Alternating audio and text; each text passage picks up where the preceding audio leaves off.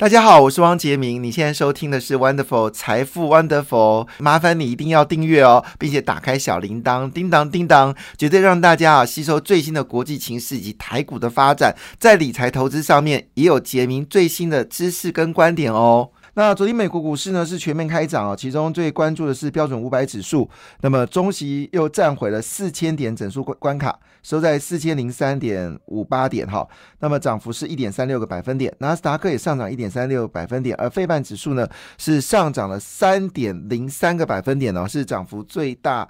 那其中呢最关心的就是美国的台湾的 NVIDIA 跟 NVIDIA 有关系的公司，跟台湾台积有关系的 NVIDIA，昨天股票是涨势相当的惊。人哈，那么是上涨了超过了四个百分点，算是呃费半指数里面表现最强的一家公司啊。昨天上涨四点七一个百分点。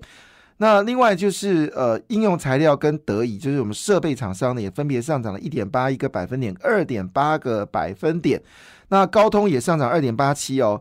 那跟英特尔、NVIDIA 对决的 AMD 呢，也是台湾很主要的供应商哦。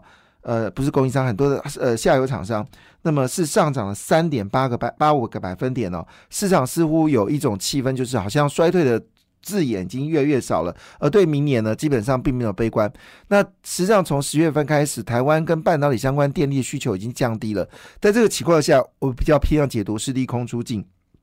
好，另外呢，就是台积电了，台积电昨天上涨的是赢过了英呃这个费半指数哦。昨天台积电 ADR 是大涨了三点二七个百分点，对今天台积电来说确实有帮助。昨天。外资是买超台股，但投信跟法人是站在卖方，哈，是在做调节。昨天的台股站上半年线，那么外资买进来是有些理由理由的，所以昨天股市呢跟我们想象的不一样，是开低走高，哈，而且收最高，非常漂亮。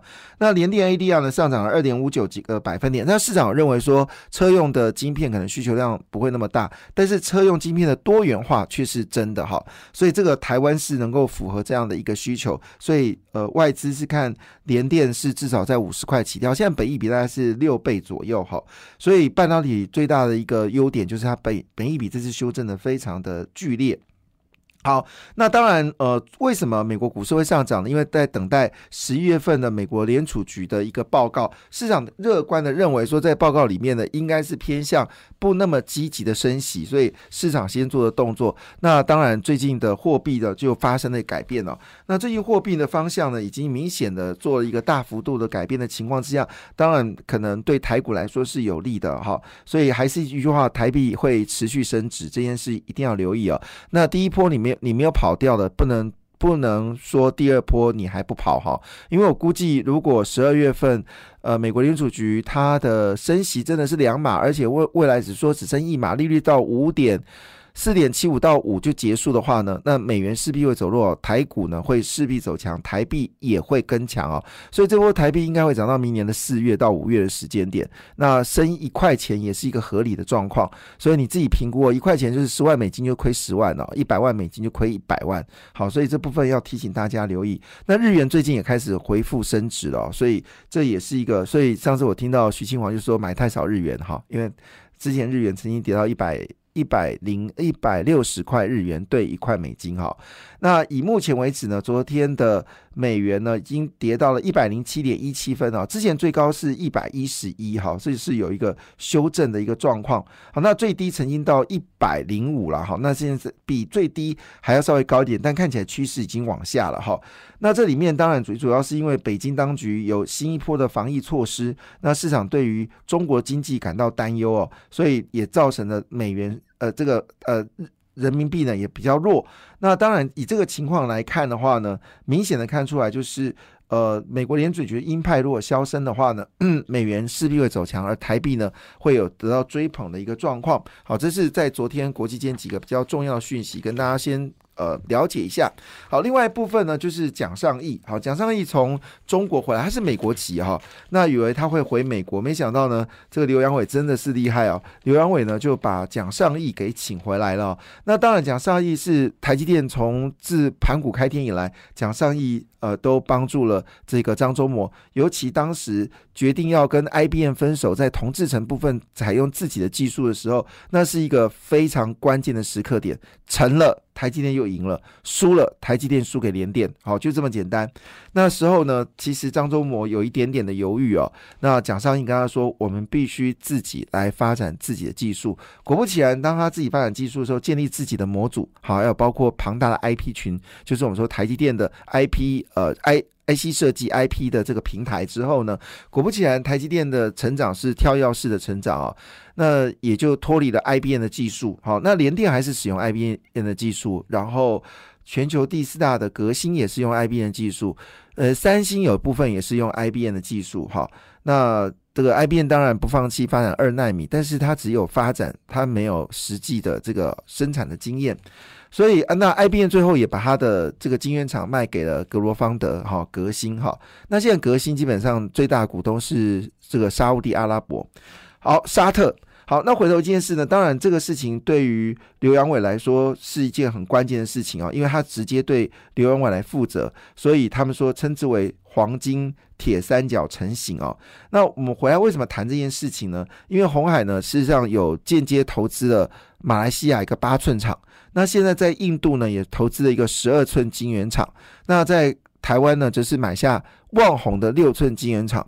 按照红海的企图心呢，未来可能在印度呢，就不是只是呃月产能四万片哦，可能是数量还会增加当中。那其实最重要的事情是他希望能够有自己的自用自用的这个小的这种晶片呢，要百分之百甚至到百分之九十都必须自己来生产。那其中包括以呃，就是以旺宏来生产的话，主要还是以这个先制先进的化合物半导体为主。那当然这部分就指的碳化系。预估碳化系呢，在二零二三年量产，正好就符合它二零二三年呢第三季呢就会出口出产台湾第一部好百分之百台湾生产的，不是当然也是因为外国零件，就是说是就是很道地的台湾的电动车。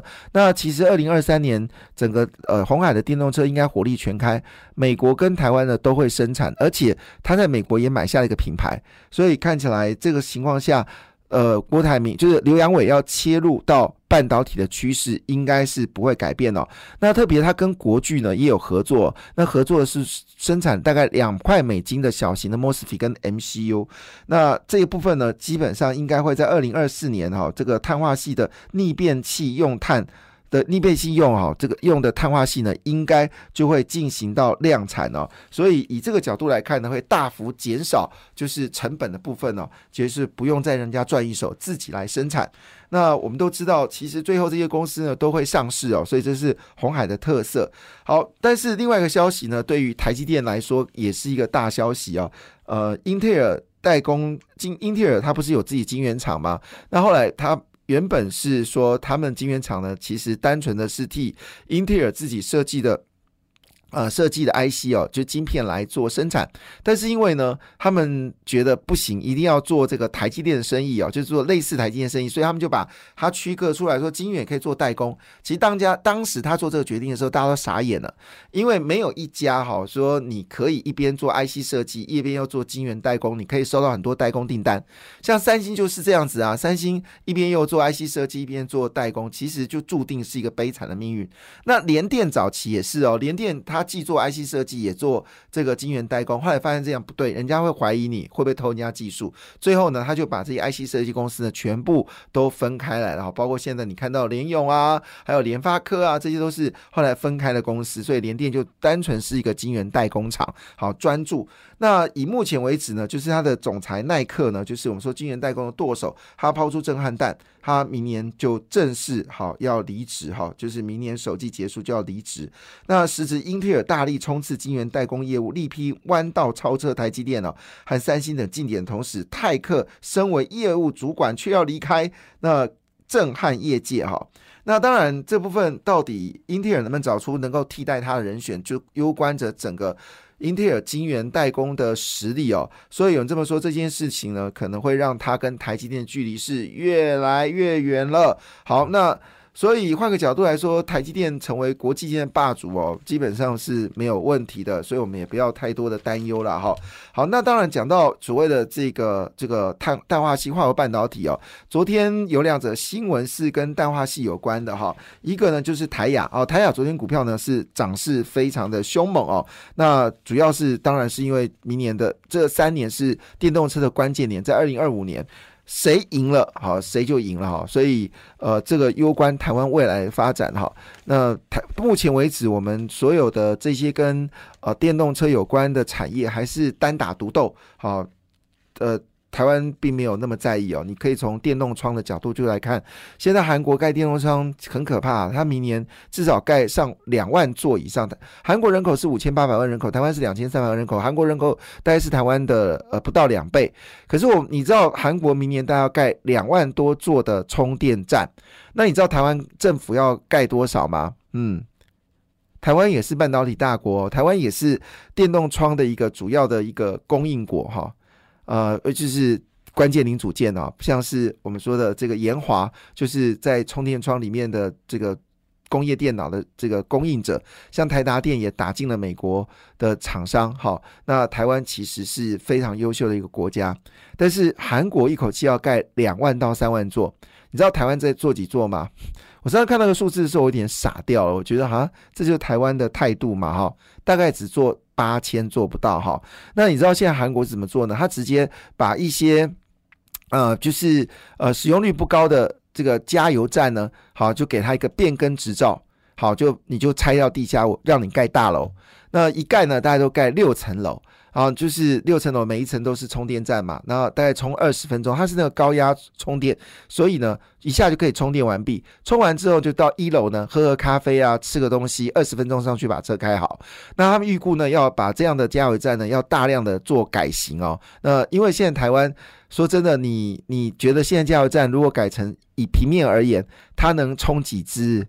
它能充几支？它能充几支？尤其在都市都市里面的加油站也不大，所以台湾呃基本上是蛮落后的。我们台湾政府针对充电这个领域其实非常落后。那我们的经济部长就说啊，哎，我们要推推出台版的晶片法啦。其实不要讲什么台版晶片，就是修入了这个字是修入美国的晶片法案哦，是完全修入哈。那还说二八纳米会也会帮助。我听完就昏倒跟休克。二八纳米要帮助什么事情啊？好，这个是一个成熟制程，可以吗？那因为市场有些反应，他说啊，那我就把低轨卫星啊，还有把车用电子啦，还有这个呃其他一些有的没有全部加进来。嗯，嗨，你知道美国是分三个法案，他就单独针对，他们就针对单独针对所谓五 G，他们叫基础建设法案，他们把这个电动车，他们叫做抗通膨法案，里面当然有包括这个医疗。医疗的部分，那这个呃，晶片就是晶片法案，单纯就晶片法案，而且它一半以上都是补助研发，一半因为那为什么这样？因为美国的晶片生产的成本比较高，所以他必须考虑这个问题啊。那时间关系，我们快的描述一下今天所在意的几档股票。我刚才讲了，包括我们说台亚，还有世界先进也。进入到第三代半导体，光阳科呢已经出了三纳米的八材的一个出货。那么昨天在选择权部分呢，看得出来中磊跟神准还是最热门的，中磊跟神准还是网通最热门的。另外就是美食，最近也是就是这个美食是一七九五的美食哦，因为呃顺着美国现在也要降低处方签的用药，美食似乎最大的受惠者。那当然今天有的消息就是玉金光的获利呢可能大跃进哦，主要是来自 AR 的需求。那另外部分在金融股里面也看到了开发金、元大金跟永丰金，还有兆丰金呢，都得到买盘了，提供大家做参考。感谢你的收听，也祝福你投资顺利，荷包一定要给它满满哦。请订阅杰明的 Podcast 跟 YouTube 频道财富 Wonderful，感谢谢谢 Lola。